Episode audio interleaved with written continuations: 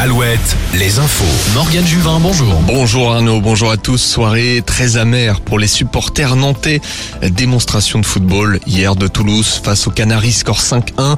La finale de la Coupe de France n'a pas été perturbée par la CGT. Les sifflets et cartons rouges ont été confisqués par la sécurité à l'entrée.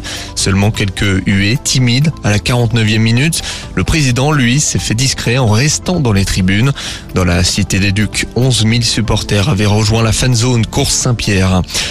Plusieurs manifestations hier dans le Grand Ouest contre la loi Darmanin, une loi qui restreint le regroupement familial. Le ministre de l'Intérieur veut lutter contre l'immigration irrégulière.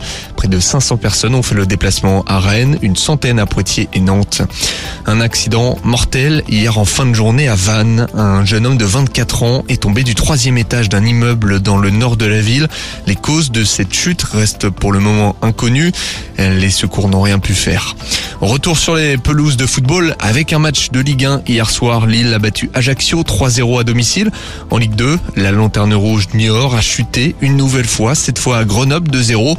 Bordeaux de son côté s'est offert Valenciennes 2-0. Et puis le duel du Grand Ouest entre Guingamp et Laval a tourné à l'avantage des Bretons 3-1. Enfin, refermons cette page football avec un autre match hier dans nos régions. En national, Le Mans et Saint-Brieuc s'affrontaient en Sarthe. Score final de partout.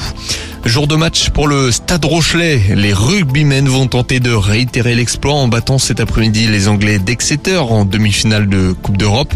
Coup d'envoi à Bordeaux à 16h. Comme l'an passé, le Leinster s'est imposé hier face à Toulouse pour rejoindre la finale.